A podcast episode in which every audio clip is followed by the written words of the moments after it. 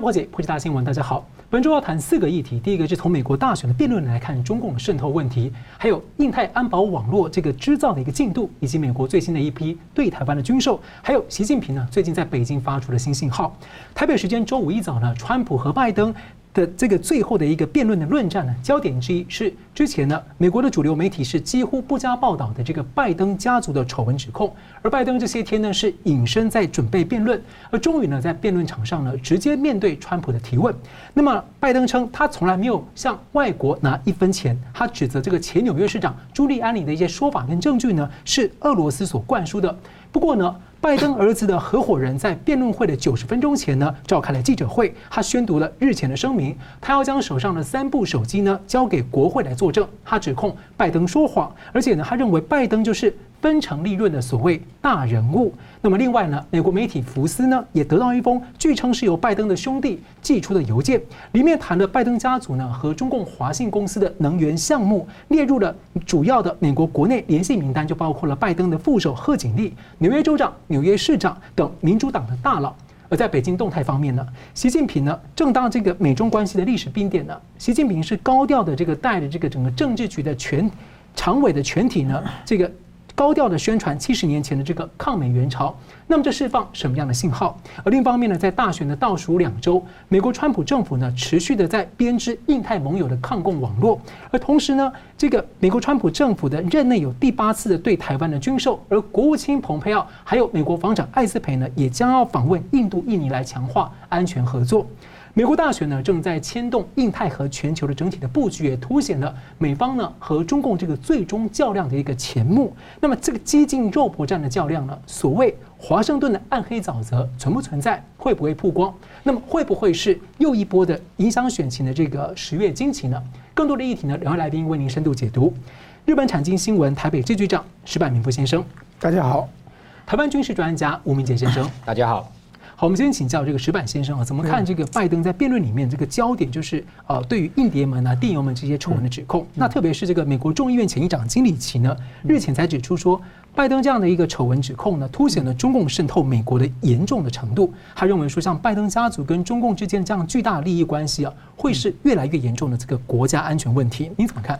嗯，首先这今天这场辩论呢，首先对总川普总统来说，好像又是客场。包括这个主持人也是一直在偏向拜登的，而且呢，他在一直帮着拜登去掩饰掩饰这个电邮门的方向。那么总体来看呢，就是说，其实我认为拜登的团队呢，对于这次一连串的指控呢，他的危机管理做得非常差。那么也就是说，一开始不回应，不回应，然后到现在为止呢，就开始硬着头皮说没有。如果你硬着头皮说没有，第一时间就说就可以了，至少不会让这个新闻发酵这么长时间。那么所以说，在这一连串的动作之中呢，使大家看到的就是说，拜拜登团队的危机管理的能力并不是很强。那么，作为这样一个连自己的危机管理都处理不好的人，能不能处理一个呃变成总统的这个危机管理？其实这一点呢，也正是像正是川普总统想凸显出来的。所以说呢，川普总统第一次辩论的时候呢，他一直在呃，就是说显得非常激烈，攻势非常强，但是其实的攻攻防就是。事先他宣传一直是拜登的这个，比如说老人老年痴呆啊，或者是瞌睡虫啊，就这些人身攻击的策略比较强，其实并没并不是很有杀伤力。很明显，这一次他转换了策略，而是在于不但是在金钱问题，还在子女教育问题，在女性问题，而且还牵扯到叛国的问题。这一连串的攻击的话呢，很明显拜登是没有招架不住的，招架不住呢，只能就是矢口否认。矢口否认的话呢，那么我们下一步就看到，就是说，朱利安尼这个能不能拿出更多的、更有说服力的证据来？如果说拿出证据来的话，那么我想拜登团队就很可能选不下去了。那么如果拿不出证据的话呢，那等于说这次川普的攻击呢，呃，就没有打中，反而会自伤到其身。所以说呢，这这一次呢，呃，辩论呢，只是对。下一次的这个朱利安尼将在十天之前发表证据嘛，变成一个伏笔性的一个辩论。那么就是说，其实呢，如果说我想川普团队应该是有具体的证据的。那么他既然有具体的证据的话呢，那么这一次的辩论就变成下次公布证据的一个预告片，一个电影预告片，让大家更期待，把大家的胃口更吊起来的话。所以说呢，我认为川普这次。呃，团队的这个战这次选战还是打得非常漂亮的。所以说呢，呃，我也期待有什么具体的证据出来。好，我们继续请教明杰兄啊，这个拜登儿子韩特的这个电脑硬碟里面被指涉有一些性乱的照片，还包括了说韩特和乌克兰的天然气的企业布里斯马挂钩的一些资料。那父亲的拜登竞选团队目前都还是矢口否认，他们说韩特二零一四年起呢担任这个董事会成员，他没有任涉及任何的不法勾当。不过呢，拜登因为当时他是负责这个美方援助乌克兰的业务，他也被指控说还有压扣压迫乌克兰去。解雇调查这个布里斯马公司的呃总腐败问题的总检察长，那利用的手上的权力让家族去呃成员在里面捞钱。不过有分析另外一个观察面向比较国防面的，就是说延续奥巴马跟这个拜登对于乌克兰的援助，美国国会二零一九呢就是持续的批准军援乌克兰来对抗俄罗斯。不过有人认为说这可能会影响到美国总统川普，他现在集中权力在对抗这个中共的这个呃军事问题的全球战略，而且相对来说，拜登贺锦丽。在面对中共议题的时候，他们口吻都会比较收敛一点。您怎么看这样的一个比较？对这个议题，我觉得两个重要关键啊。第一个，我们必须要看说这个川普跟拜登哈，谁是真的敢对付美国的敌人，包含中共跟俄罗斯。第二个是谁会真的对他的所谓的盟邦盟友啊进行所谓的军援军援？好，这两个层次的问题，我们先来谈，就是说我们看到为什么这个杭特拜登他在乌克兰呃的这个内部。有一个布里斯马的这个这个呃天然气的公司哈，那挂名董事被质疑。当然，这个拜登他在这个辩论的时候他是否认哈，但是也没有提出更明确的事证哈。那我们看到就是说这个部分呃，事实上当然有传言说这个杭特拜登担任这个布里斯马的这一个董事。那似乎有一个门神的一个角色哈，那特别是呃，如果依照依照川普的这个说法的话，那第一次这个杭特拜登就跟这家的公司先一口气先拿了三百万美金，那随后又以顾问的身份哈，每个月支付五万美元的这样的一个薪水哈，那这样一个事情事实上。杭特拜登在这个这家公司里面，并没有真的做什么样的一个专业的事情哈。不过很巧合的是，随后这一个拜登到这个乌克兰访问的时候哈，那呃等于说会见了当时的这个乌克兰的总统跟总理。那那时候呃也有这个媒体爆料说，这个拜登哦似乎有对这两个。呃，等于说总统跟总理施压一件事情啊，那就是讲说这一个呃乌克兰的一个检察长，他本来在调查这一家布里斯马公司啊的内部的一些弊案，那这个拜登等于出面，那等于用这个美国提供乌克兰贷款十亿美元哈的这个威胁的口吻哈，那要求说必须要把这个检察总长撤换掉，那也就是说阻止哈，等于说乌克兰内部。的检查体系在调查这家这个布里斯马公司的一个弊端，所以这个事情被认为说，事实上，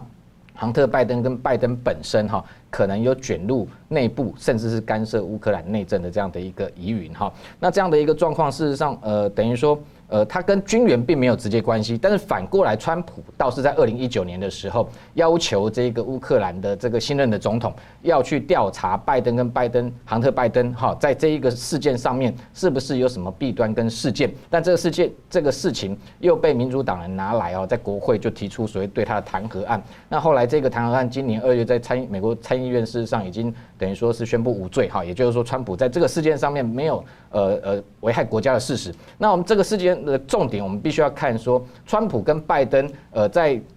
面对这一个争议的时候，两个人谁是真的有金钱入袋，哈，这样的一个对价关系，这才是真的重点。那川普目前调查来讲，基本上他没有跟这一件事情有任何利害关系，但是他是为了要调查拜登在这个事情里面可能涉及的弊端。好，那过去他被质疑是说，因为事实上拜登。呃，在副总统奥巴马政府任内哈，那时候事实上是为了怕跟俄罗斯哈有所争议，所以那时候并没有对乌克兰有所军援，但是反而是川普上台之后，才开始陆陆续续对乌克兰啊进行所谓的军售。那前前后后事实上出售乌克兰，包含像这个标枪飞弹哈，还有这一个反反装甲、反雷这个雷达呃反炮兵的雷达等等这些装备。那其实，在去年的那一个。呃，等于说调查事件弹劾呃无罪之后，今年事实上六月，川普又继续对乌克兰军售四四亿美元，哈，那包含像这个马克六的这个巡逻艇等等，也就是说，川普在支援支持乌克兰对抗俄罗斯上面，我们可以看到他的动作是非常明确的，也表示他的确是不畏惧俄罗斯的威胁，同时他对盟邦的确是非常支持的。反过来，我们看到这个拜登的部分，如果说他先前包含像杭特拜登在乌乌克兰的这个私人公司担任这样门神的角色，等于说拿人手短。那未来在这个呃，还更特别的是说，现在也有传言说这个报，这也是川普指证的哈，就是说这个。拜登曾经跟俄罗斯也收取了三百五十万美元，也就是说，在乌克兰跟俄罗斯他们都有收取所谓的金钱的利害关系的情况之下，未来第一个他不敢对抗俄罗斯，第二个他可能也不会真的军援乌克兰啊，因为怕得罪俄罗斯。那这样的一个模式，我觉得回到我们台湾跟中国两岸之间的关系，主要就是我们担心这模式也在两岸复制。也就是说，今天同样，杭特拜登在中国有传出。生意往来，那未来会不会也是有类似的状况，在在中国担任所谓的门神的角色？那结果这个拜登真的当选之后，他就不敢对抗中共，同时对台军售上面也会就像在乌克兰这个模式一样，复制在台湾，就变成说不敢对台湾进行所谓的军售，那以避免得罪中共。我这样的一个模式复制，我觉得这个部分反而是我们台湾比较担心的。这件很尴尬的是，这个呃，亨特拜登跟这个中方的一个中间人，其中一个介绍人，就中间人还是一个台湾人，对，所以很有意思。我们稍后呢回来继续讨论。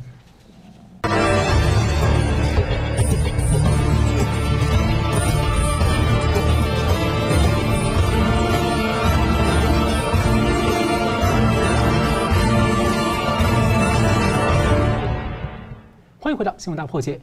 华府华府之外的另一个这个权力的中心动态呢，就是在北京了。中共的这个第十九届的五中全会在下周呢，二十六到二十九号在北京召开。那么习近平最近是频频的亮相，而且呢，经常出现在一些看似不重要的场合。而外界关注到一个现象呢，是比较罕见的，就是呢，他终于又和王岐山比较多同框。那么周一呢，习近平和中共的政治局全体的七名常委以及这个国家副主席王岐山出席了一个所谓抗美援朝七十周年的展览。那么今天二十三号，习近平还要在北京呢，就所谓的抗美援朝的议题发表谈话。再请教石板先生，习近平带着核心高层这样子大阵仗来讲话，这番纪念高调参观军事博物馆，它是什么信号？呃，我觉得这个信号有两个信号，第一个信号就是把王岐山带出来。然后呢，像就是这个场合，其实王岐山可以不出席，也可以不出，也可以出席的。但王岐山带出来呢，表示我们党内非常团结，党内非常团结。其实呢，大家都知道，现在呢，西这个王岐山所谓的王岐山的人马，最近一直在被清算。那么从今年的武汉肺炎的时候，这个湖北的省委书记，到后来的任志强被判了十八年，以及最近的董宏，这是王。这个鞍前马后，随着王岐山，呃，从这个海南到广东，从广东到北京，最后到中纪委的这么一个王岐山最可相信的一个人，也被现在也被抓起来了。那说很很很有明很明显就是射人先射马嘛，这要对王岐山动手，或者至少要威慑王岐山。但是在这种任何人明眼人都看出来，这是一个党内的习王的矛盾已经非常呃激烈的情况之下。偏偏要一起出来的话呢，就是表示我们没有矛盾，没有矛盾的意思。换句话说呢，其实这也是他们一种投鼠忌器的感觉，就是说现在党内的矛盾还不能让外边人看到。那么其实呢，某种意义上也代表了习近平的一种心虚。那么其实呢，王岐山呢，从就是说最近呢一直是呃没有发言，但是王岐山呢在太子党内。以及王岐山在党内影响力是非常大的，所以说呢，今后这场斗争怎么走还看不出来。至少他们现在还要不得不表面上一个表面的团结。那么第二个呢，就是要讲到这个朝鲜战这抗美援朝战争。抗美援朝战争呢，其实呢，就是中共的在历史上对抗美援朝的宣传呢，完全是一套虚伪的宣传。那么他们怎么他们讲的就是说，美国来侵略朝鲜。朝鲜已经扛不住了的时候呢，中国的呃中国人民志愿军这个跨过鸭绿江去参战，然后呢把美国人打回去，打回去以后呢，中国战胜了当时的世界上的第一强国，所以是中华人民共和国成立之后呢，是一个一可以大写特写的一个政绩。当然历史完全不是这样啊，就是说本来这场战争是由北韩发动的，然后最后打了半天，中国阵亡的仗这个军人。在公正式发表是十八万十九万，美是美国美国四五四五万人的比起来是四倍以上，最后只维持回到了三八线，也就是说回到了战争之前。那么等于说中国这些人都是白白死掉的，这场战争完全是没有必要发生的战争。但是说中国的历史上话语权就讲到我们战胜了第一强国，因为当时拍了很多很多电影。那么现在呢，是通过这些宣传来鼓舞国民的士气，就是说我们不要怕美国，我们是可以战胜美国的。其实呢，换句话说，也是他们正是他们自己心虚的一个表现。那么其实呢，这个抗美援朝是很有意思，就是这场战争呢，在凡是中美关系不好的时候，就给就给他拿出来讲一讲，然后中美关系好的时候，就把它藏起来，就没人再提。上一次提到这个中美抗美援朝呢，是呃二十五十周年的时候，是江泽民。两千年的时候，为什么两千年呢？因为一九九九年的时候呢，中国的南联盟大使馆被美军炸了，江泽民呢也要就是说鼓舞全国全的这个反美士气。那么过后来以后呢，抗美援朝就没人提了。六十周年的时候，基本没人没有提。那么今年呢，再次提出来的话，说明中美的对立又开始激烈化了。而且呢，习近平呢，他我想他这个一直从小受的教育，我想甚至他也不知道。这个朝鲜战争的真相是什么？所以说呢，某种意义上，换种意思，他在国内已经开始，呃，军备开始防，开始想定将来和美国的军事冲突。那我再追问一个问题，就是说，他这两件事情看起来会有点打，可能打到自己。举例说，王岐山曾经是他的这个最大的助手，帮他整个平定那么多，而且他能够顶住那么多党内复杂的派系压力去做那个事情。对，他其实应该是可以信任，但他现在这样做。然后第二个是。川普其实本来是跟他对他是很好的，但他现在喊抗美援朝，会不会让自己会没有退路啊？不，他就是其实这个独裁者嘛，永远是呃只只想听只听自己爱听的话。那么周围慢慢慢慢，其实就聚集一些小人，然后这些小人呢，就会每天给他讲很多话，他自己慢慢慢就找不到方向了。其实呢，真正的一些他比较有能力的助手，就会慢慢离他远去。其实看习近平也是。是非常明显的。现在习近平所谓的习派，都是一些只会就是阿谀奉承的小人。那么真正的有能力的人，现在慢慢慢慢都离开了这个中南海的中枢了。所以看到说，中共高层有时候自己被自己的认知空间作战搞得空间迷向。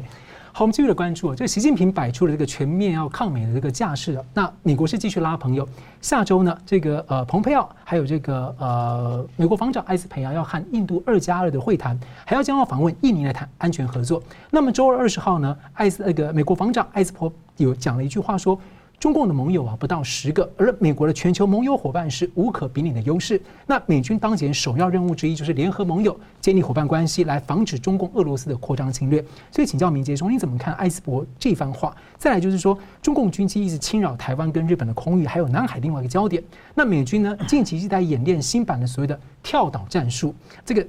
这个好像是二战时期，然后像一个新版的，还有十月底我们在这个冲绳附近有这个美日加的这个三国的这个大型的夺岛演习。所以你从中解读，呃，我们可以看到什么样美军对当前印太区的一个军情的一个评估跟判断吗？所以我们看到过去美国在对付他所谓的敌人的时候，哈，他。不是马上就出拳头，他一定是外交先行，啊，那能够透过外交的一个围堵的手段，那逼迫对手啊，对他进行战略贺阻，啊，或者是说这一个让他呃在战略上有所退让，哈，这是他的一个真正高明的地方。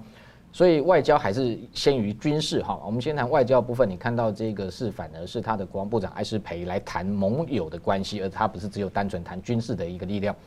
那他特别讲到说，这个中俄的盟友加起来不到十个，的确是哈，因为事实上，呃，只要只只要算北约哦，单单北约就已经有三十个盟友，对美国来讲哈，都是大幅超越中俄。那所以他现在开始在亚太地区的印太地区要建构一个亚洲版的北约。那所以我们看到美日印澳四国等于说是未来亚洲版北约的一个重要的一个支柱。那所以先优先强化跟这几个国家的一个呃关系的建立。那特别是从外交上面来讲，军事上。呃，他们事实上四国已经即将在十一月要举行马拉巴尔军演哈，等于说外交跟军事都是并行的，所以你看到这一次他访问是印度是二加二，等于是这个外交跟国防部长的一个会谈哈。那这样的一个状况之下，呃，先巩固四个支柱之后，那这个印太还有非常多的国家，特别是南海周边哦，呃，我觉得它下一阶段应该还会持续的强化，包含像台湾，包含像这个菲菲律宾、越南，还有印尼、马来西亚。那把这些周边的国家都一并拉到这一个所谓的四方对谈里头，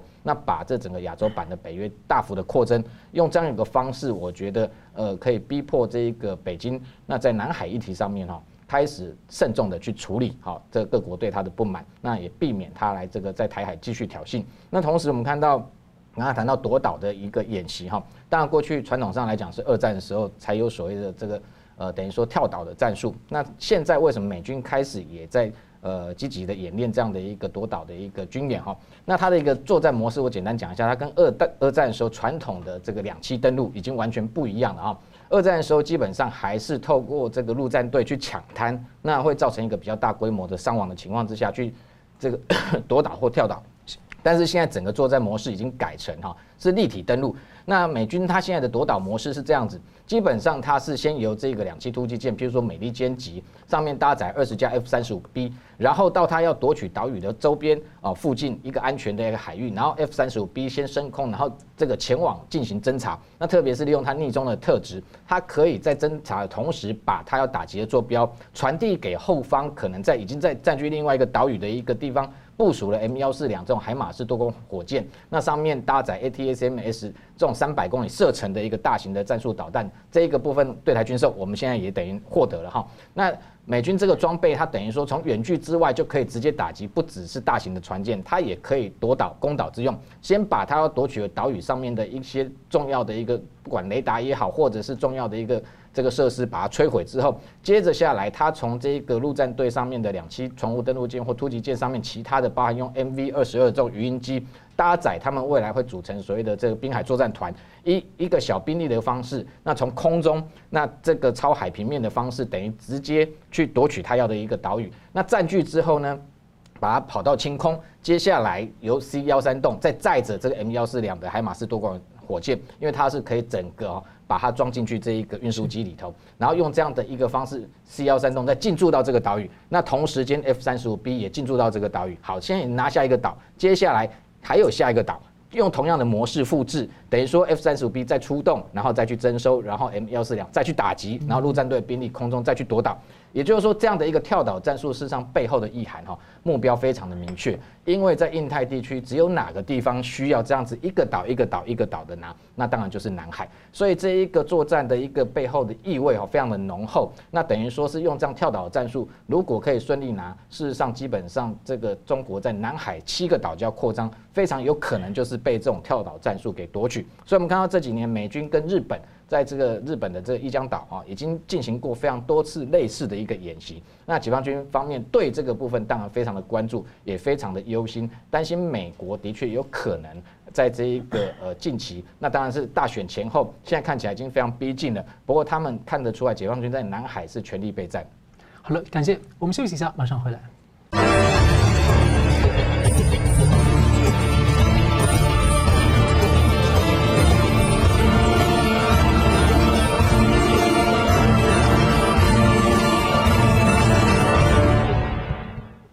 回到新闻大破解，中共的战狼外交呢，再上了新层次。在被认罪的人质外交之后呢，最近呢又上演了这个流氓外交。中华民国驻斐济的这个代表处，双十的国庆酒会，十月八号，两名的中共外交官呢闯门要拍照，还要打伤人。这不仅呢涉及了这个可能有的间谍行为之外呢，这个。也当然也有一些相关的责任。那美国国务卿蓬佩奥呢，日前就主动在记者会上公开的力挺台湾，他也说这不是中共外交人员第一次的行动不当。所以要请教石板先生，为什么这个事件十月八号发生，过了十几天，而才首先有一个纽西兰一个并不大的不显著的网络媒体来曝光？那接着美国国务卿很快的主动表态。那从各方的一些反应，四方的反应来看，我们可以观察出一些美国台湾在因应中共的策略上的一些布局吗？呃，怎么说呢？我觉得这件事情啊，对台湾来说，长远来说是好事情。当然有有被打伤的这个外交人员，这个我们表示是祝祝他早日康复啊。但是总体来说呢，对台湾来说应该是是个好事情。为什么好事？这这种事情为什么发生？我们往往现在如果站在光站在台湾的角度上，就会讲到中国这个野蛮啊，什么外交啊，这那当然这这都是事实，正应该批评。但是我们退一步想。因为我我在中国和中国外交部打了十年的交道，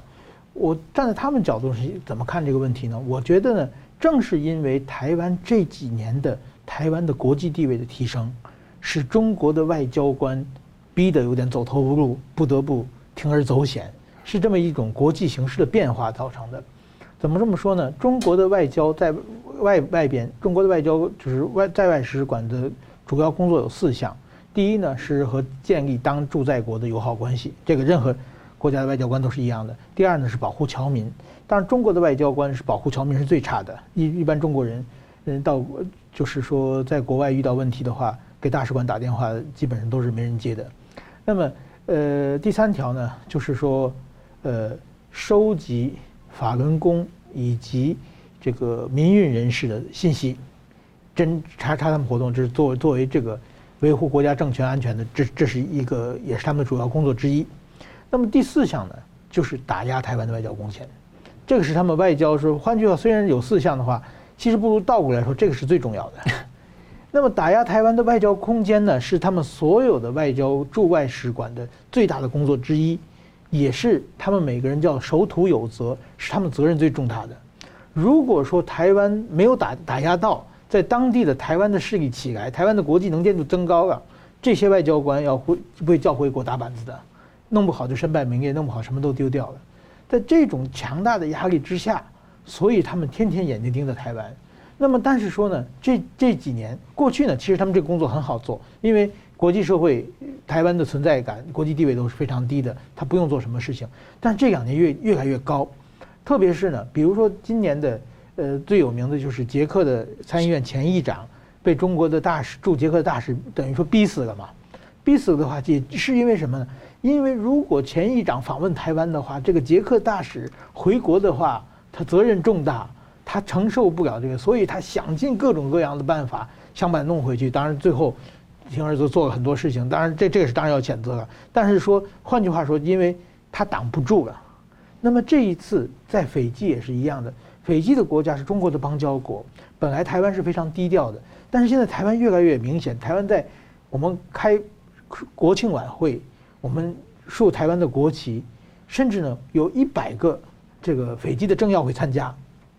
这样的时候，中国大使馆当然很着急了，很着急。他问题什么着急？首先他们要向本国汇报啊，这个没没有挡住，没有挡住的话，汇报说当然要有一个事情要报告是什么呢？斐济的政要有谁参加了？这个名单是最重要的嘛，所以说他们又不知道怎么办呢？只能去现场拍照嘛。所以他们是两个人去现场拍照，当然是不不允许，也没被招待的嘛。所以说呢，就被台湾，因为台湾的晚会，台湾至少有几十人在场嘛，你只去两个，所以说就想要照相被阻止，就发生冲突，就开始打人，就变成这么一个事情。那换句话说呢，就是说现在台湾的国际地位已经。势不可挡啊，他们中国的这个外交官都已经被逼得走投无路了。但是这件事情呢，台湾的外交部处理的也并不好。这种事情明明是他们无理，他们开始欺负人。台湾应该第一时间向全世界说，我们受气。他们哎，首先他我们的晚会他该进来搅搅局就不对，而且还打人，还拍照，这些事情已经说出来。但是台湾呢，因为被欺负惯了，所以说呢，习惯性低调处理。低调处理的话呢，其实台湾如果说这个事情后来没有报道了，我想台湾的可能这个事情就过去了。那我请教说，你怎么看蓬佩奥那么公开主动提？他在记者会第二段、第二第二段、第三段就主动提。所以说，这个是明明可以，现在全世界都要打压中共的时候，有个这么现成好的材料，台湾竟然不敢不用。这个所以说，你你看现在台湾就是包括外交部的吴钊燮部长也是在低调处理嘛，反而是苏贞昌院长。说的比较像，要向诉诸国际社会嘛。等于说现在国际社会都挺你，我觉得这次台湾一定要学到经验，把这些事情碰再碰到事情的话，应该马上处理，马上向全世界说。这样的话呢，会让全世界更加能认出中国的问题。感谢。不过刚对比您提到这个中共外交官的四大任务，对，就觉得台湾外交官很辛苦，因为我们要优优先保护侨民，要做很多，还要抵抗他的这些无理的行为，真的很辛苦。到了，十月十九号这个一天内啊，美国国会的参众两院的议员呢，就提出了总共八项的这个挺台湾的法案。而二十一号呢，川普政府也宣布了任内的第八次的对台湾的军售，其中呢，像海马士多管火箭有射程三百公里，而 F 十六战机挂载的 Slam 飞弹呢，射程高达了这个呃远达两百七十公里。那美国智库学者呢，易斯丹形容说，这这个军售案呢，算是一个全雷打。那也有分析认为，这三个武器呢，可以强化。台湾第二级能力也获得一些这个强化反击的能力，所以请教铭杰兄怎么看大选前这样的军售？我想第一个政治上上的意涵当然是在在大选前通过哈，那当然就是表示说川普他在对抗中共上面的一个动作是真的啊，不是只有口头说说啊。那当然不会只有这三项哈，因为先前我们看到路透的报道也是分批次哈审核，所以现在第一批大概是先过三项，包含这 M 幺四两好，那我们采购了十一套，那包含六十四枚的这一个战术导弹哈，那这射程是有三百公里，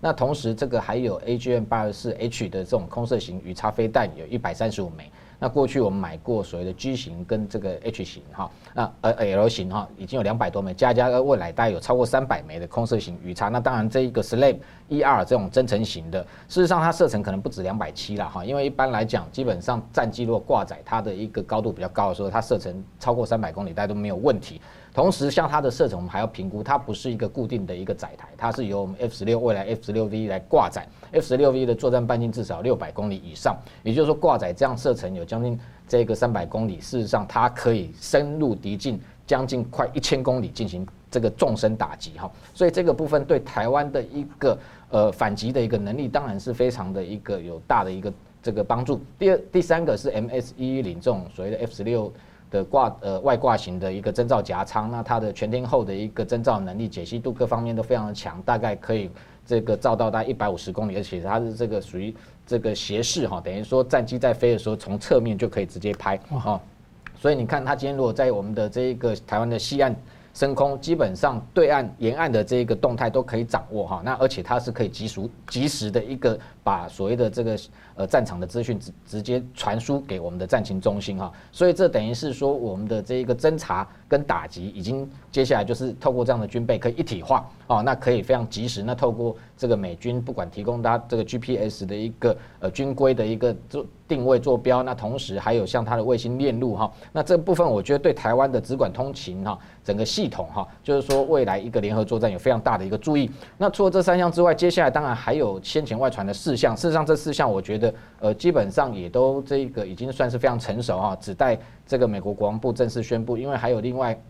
包含这个呃，Quick Strike 这种快打水雷哈，空投型的这种快快打水雷，未来可能可以这个呃由这个 P 三 C 来负责啊，空中这个投放水雷的一个任务啊。那同时还有像这个 MQ 九 B 啊，这呃无人机，那这一型的无人机当然现在来讲是美国最敏感的装备，因为我们看到事实上这个军事案，我觉得一定会成。为什么？因为美国的国防部长这个艾斯培这两天也特别谈到说他在自。这个军售盟邦上面，其实最近美国放宽了很多的管制，是那特别就是无人机，这个过去受到 MTCR 这种呃飞弹科技管制体三百公里的一个射程的一个管制，未来无人机它等于对外呃开放这个军售之后，我觉得台湾是首波哦获得这样的 MQ 九 B 无人机，因为包含日本呃的这个海上自卫队也想买哈，那。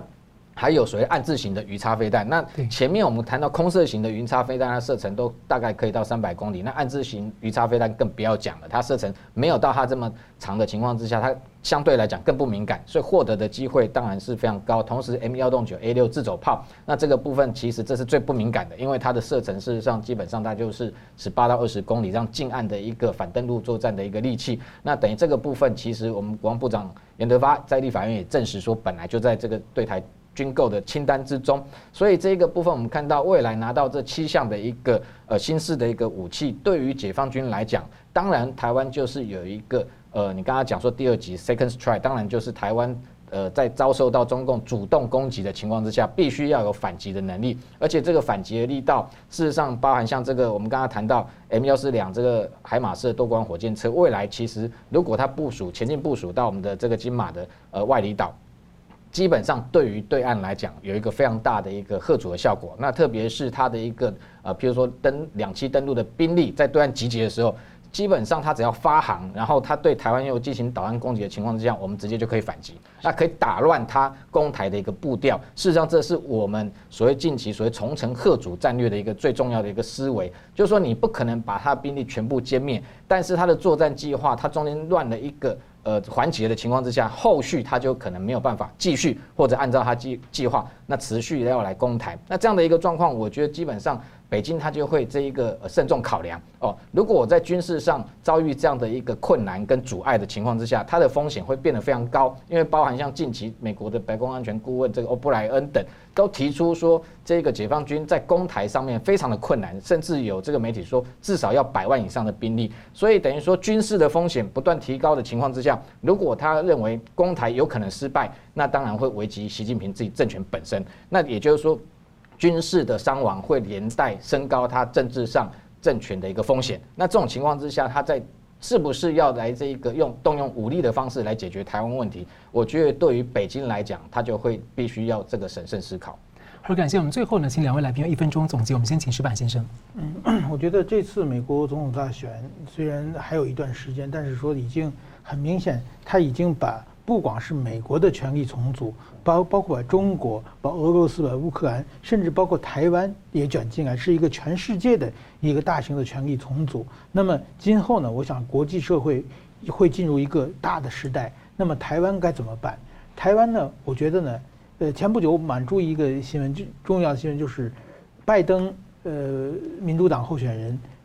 不联合报发了一篇力挺台湾的一个广告。我觉得这个很有意思，就是说，说正说明台湾的战略地位在提高了。那么有人说呢，台湾是不应该押宝，但是说我觉得呢，这个时候首先呢，在美国中国之间，台湾一定要压在美国。然后呢，在拜登和川普之前呢，现在川普是最力挺台湾的，所以说呢，台湾现在现在蔡英文政权压在川普身上，正因压在川普身上，所以说拜登。也很着急，所以他要过来向台湾示好。就是这样的话，就是说，其实的国际政治，呃，的顺序就是一个优先顺序嘛。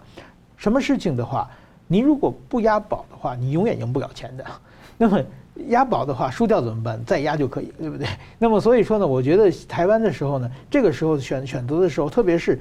现在拜登的亲中门已经越来越明显了。不要认为因为拜登对台湾示好，台湾就觉得我们要中立。越来越明显了。那川普和拜登慢慢变成对台湾来说也是一个生死存亡、一个大是大非的一个选择了。所以我认为呢，台湾的政府呢，对于美政策呢，一定要看清楚。是明杰兄，但是我想再追查一个，就是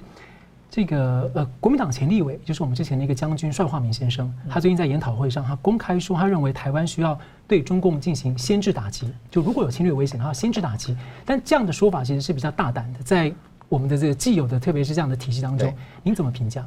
其实先制打击，我觉得呃，刚刚在讲 second strike 可能是先制打击变 first strike 啊，就是说第一集是由台湾来发动。不过我觉得在战略上来讲啊，这个有不同层次的评估。譬如说，他用一个呃对你进行封锁的方式啊，那围而这个呃不战，那这种情况之下，如果已经危及到台湾的一个生存安全的情况之下，我觉得这也当然不能排除。另外就是说，对岸的一个。等于说，他兵力集结的一个动作已经非常大。譬如说，他在台海已经进行一个大规模的军演，已经汇集一个兵力，随时可以转向直接攻台的情况之下，我觉得这种情况之下，直接进行源头打击，啊，那等于说这个，我觉得当然战略上，我觉得是有可行性。那这也是一个贺主的一个。呃，等于预置兵力的一个准备哈。那同时，另外我们观察近期，就是说美国总统大选这个呃十一月三号普选的这个时间在即哈。那当然，我们近期看到解放军对台还是持续有非常多的一多的一个施压的动作。不过从另外一个角度观察，我觉得以习近平目前来讲，他感受到美国的威胁的压力哦，恐怕还大于他对这个夺取台湾的企图。因为近期解放军非常多的一个演习哦，事实上我们在观察都是变成是从本来是外扩型侵略型的演习，变成一个内缩的一个防卫性的演习，包含像防空导弹的一个演习，非常频繁的一个在进行。那包含像先前习近平这个到南巡到深圳也提早行程结束，